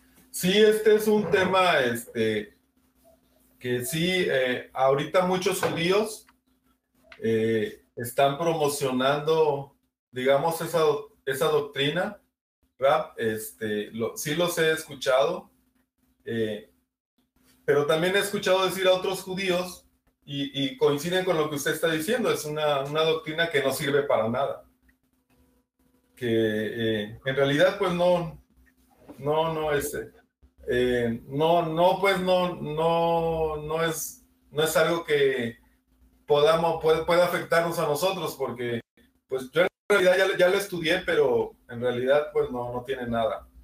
Entonces también coincido con usted, de que no hay que poner mucha atención y sí conocer de que de dónde derivan o de dónde están sacándose esta, esta información. Y es como una supuesta conversión al judaísmo, pero pues es todo. Así que sí coincido, Raf. Gracias, hermano. A ver, hermano Dagoberto, hermano Freddy, hermano Álvaro.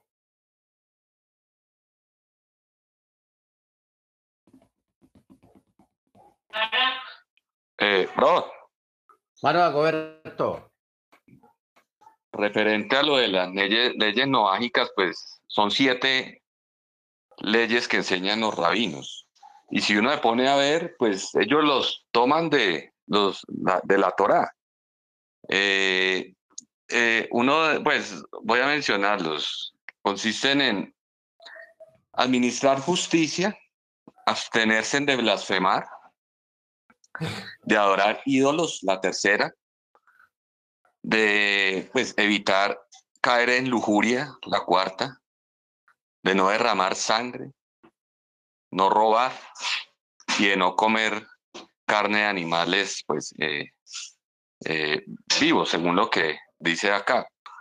Entonces, pues, hay que tener en cuenta que ellos, entre ellos se reúnen y siempre lo que ellos eh, manifiestan en conjunto, pues para ellos es porque es voz del mismo eterno. Entonces, ellos dicen, ponen su ley, sus leyes, en este caso noágicas, y como es, son bastantes eh, personas, en este caso rabinos, que se reúnen a dar X normas, entonces dicen que eso viene directamente de parte del Eterno. Pero como usted bien lo dice, realmente pues no está estipulado en la escritura referente a estas leyes y si uno se pone a ver pues realmente la adoptan de los mandamientos. Pero como cuando el Eterno siempre desde que le dio la promesa a Abraham, que él le manifestó que en él, en Abraham, iban a ser benditas todas las familias de la tierra, realmente ahí nos incluía los que estábamos, no los que estábamos directamente nacidos en Israel, sino a toda la dispersión, a ese faraín que iba a venir a estar presente en el futuro. Entonces, por ende, realmente debemos de obedecer pues lo que está escrito en la Torá, así como él dice, el Eterno mismo le dice al, pueblo judío, a la casa de Yahudá, o a la casa de Israel en aquel momento, que traten que el prosélito, el extranjero que quiera vivir con el pueblo y adoptar también las costumbres del pueblo, que lo traten como si fuera conciudadano del mismo pueblo. Y eso hay muchos ejemplos de los que están en, en, la Torá, el caso de Ruth, por ejemplo. Entonces, pues era como ese comentario. Amén, hermano Dagoberto. Gracias, hermano. Lo que ocurre, hermanos, es, primero, no hay una referencia bíblica siquiera que diga concretamente las leyes noágicas. Yeshua no habló nada de leyes noágicas. Él dijo directamente, guarde los mandamientos, nada de, que de, ni nada. Pablo tampoco mencionó la palabra no, las leyes noágicas. Nada, eso no existe en la escritura. Eso fue creado porque es que el, el, el judaísmo ortodoxo ha sido muy segregacional, o sea, excluyente. Ellos piensan que si una persona viene de afuera, y quiere hacer conversión, que ya lo aceptan, porque antes no aceptaban tampoco conversiones o prosélitos. Entonces ellos a la final tuvieron que ceder y permitir que entrara, hubiera gente que hiciera conversión al judaísmo, pero con todo y eso no lo querían aceptar como uno de ellos a, la par. A la par. Entonces, como excusa sacaron unos mandamientos que son de la Torá, o sea, eso está en la Torá. No estamos hablando de mandamientos que no sean dados por el Eterno, sino que los escogieron y crearon una doctrina y una enseñanza a través de eso para aplicárselas a aquellos que hacen conversión al judaísmo y para establecer una diferencia entre ellos y los noágicos. ¿Ok? Entonces, el noágico no tiene necesidad de guardar todos los mandamientos, no tiene necesidad de guardar toda la Torá, no hay necesidad, tranquilo. Solamente guarda estos siete mandamientos y ya tú estás adentro, pero no del todo tampoco. Eso es un invento que ellos crearon para justificar la discriminación e dicen en contra de la Torá. Porque como dice el hermano Dagoberto, hay muchos textos que dicen que este mandamiento es tanto para el prosélito como para el, para el natural. Y aquí lo está hablando. Por eso es que yo me detuve aquí en este versículo, el versículo 15. En la congregación, un solo estatuto habrá para ustedes y para, y para el prosélito que habite entre ustedes. Un estatuto perpetuo para sus generaciones y el prosélito será como ustedes delante del Eterno. Este texto es importante para cuando alguien le venga a usted a hablar de, de las leyes noágicas, que eso cuando lo enseñan, eso lo enseñan muy bonito y suena bonito y todo eso. Y números 15, 15. Eh, pero eso no es así, hermanos. Y también usan, ya, en las raíces hebreas, mire usted, porque eso ya pasó a las raíces hebreas, en la fe en Yeshua. Usan unos textos. Cuando los discípulos le dicen a,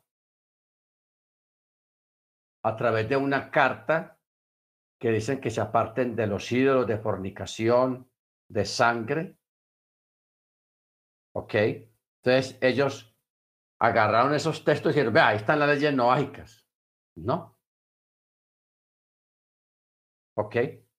O sea, ya ahora quieren introducir esa doctrina, esa enseñanza a la, a la fe en Yeshua, a los que estamos en la fe en Yeshua. Las famosas leyes noágicas. Yo no, yo no había hablado de eso, hermanos, realmente hace tiempos. No había hablado de eso, pero ya que aquí hay muchos hermanos nuevos, que yo sé que de pronto usted no había hablar de ese tema, pero cuando ya sabe, cuando usted le quieren hablar de la famosa ley, de las famosas leyes noágicas, tenga cuidado. Eso es una doctrina que todavía sigue siendo excluyente. Excluyente. ¿Ok? Que hay mucho texto y hay mucha enseñanza para contradecir y para ratificar que la Torá es para todos, tanto para el prosélito como para el natural.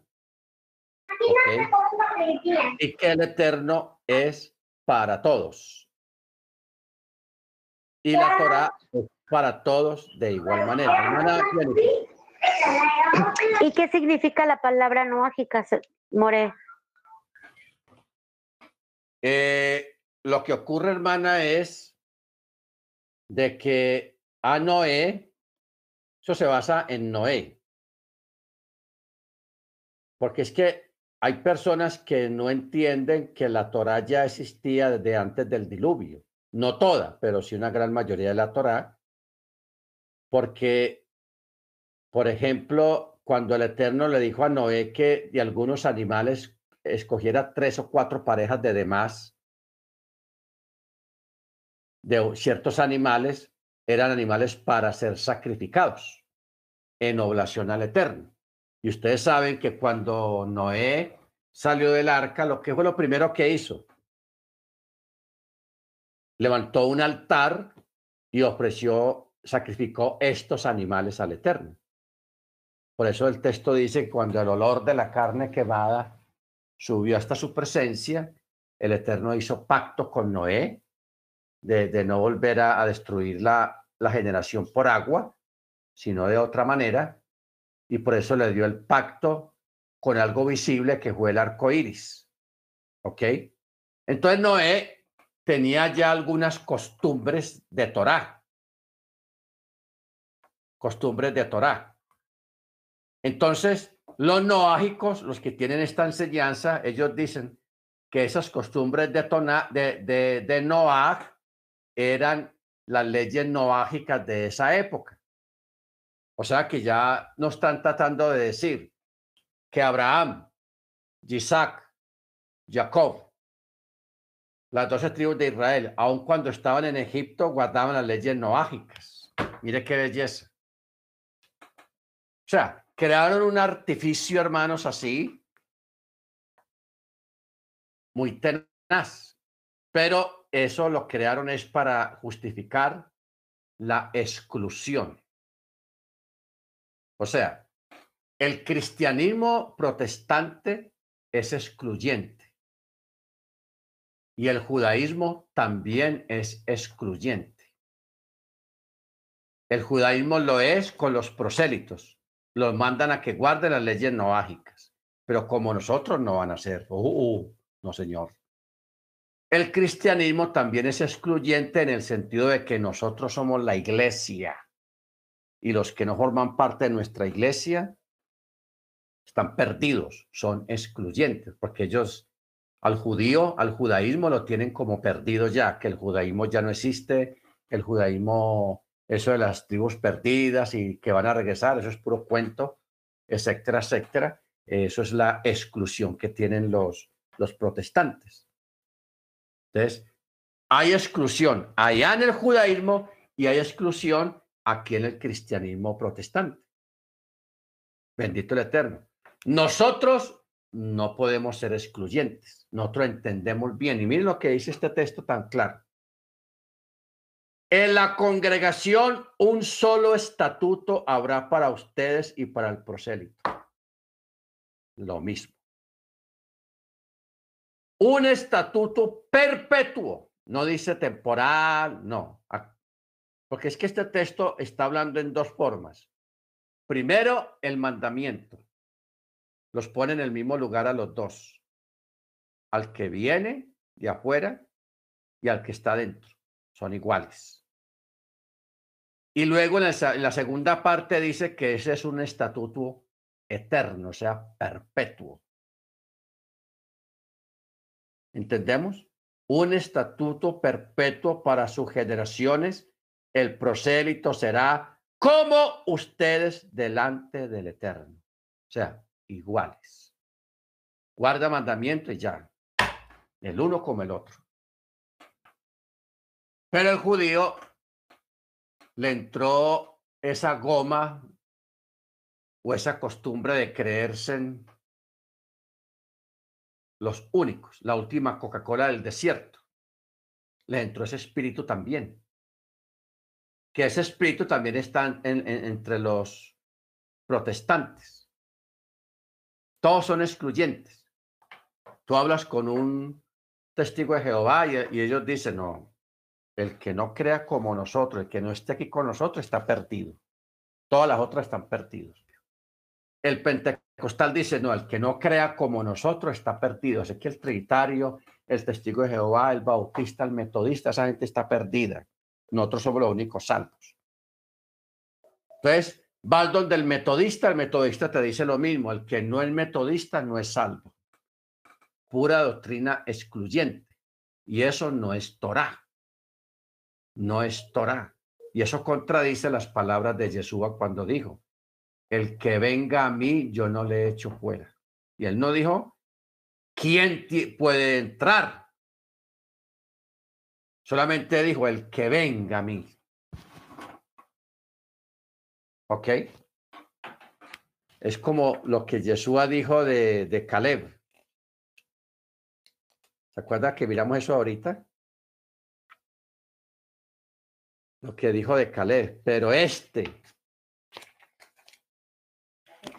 que siguió mi camino,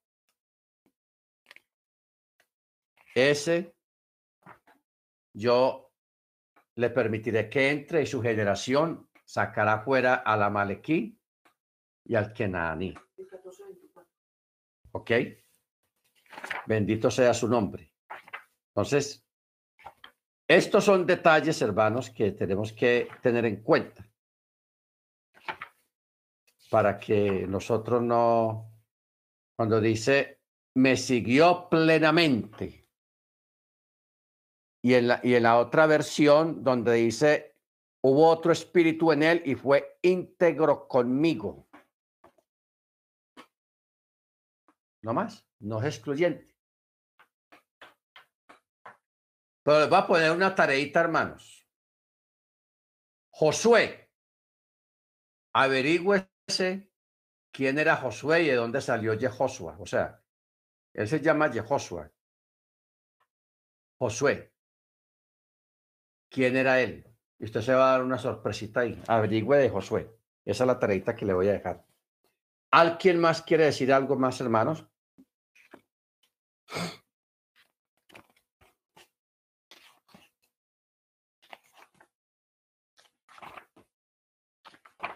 Bueno, entonces. Resaltar de pronto, Hermano Dagoberto. Resaltar de pronto Sí, señor, gracias. el liderazgo, eh, pues, y, y cómo Moche, pues ya usted lo había manifestado, me, me, me gusta mucho cómo Moche, él, eh, con la humildad, con, se queda uno corto en palabras, eh, con esa humildad, esa sencillez de corazón, él cómo no se Mm, actúa de una manera emocional fuerte en contra del pueblo, sino que él prácticamente escucha al pueblo y en medio de que hay esa presión tan tremenda, una situación bien difícil, él cómo intercede delante del Eterno por el pueblo. Eh, realmente un líder, eso es lo que es ser ese mediador, porque eh, digamos, eh, cualquiera hubiera aceptado, uy, sí, acabe este pueblo y levante un nuevo pueblo desde, desde misera. Pero realmente él como eh, habla con el Eterno y pues no sé si quepa esta palabra porque hace como recapacitar esa intención del Eterno que tenía en contra del pueblo debido a la desobediencia. Moche como aplaca pues esa situación y sirve, sí, como ese mediador, ese gran líder. Realmente es tremendo lo que Moche hace en ese aspecto. Y cómo, de todas maneras, Caleb, que representaba la tribu de Judá, y Efraín, que era representado por Yehoshua o Josué, eh, cómo Moshe, a través de esa eh, bendición o esa oración que hace por Yehoshua o Josué y cómo se convierten en esos em, estándares firmes con respecto a esa fe para poder alcanzar esa tierra prometida, que en medio de 12 personas que fueron los, los espías o los, los mensajeros y estar eh, Caleb y Yehoshua en contra de 10 mal informantes, eh, eso es tremendo. Entonces, eh, pues, esa era como el aporte, ¿verdad? Amén, hermano Dagoberto.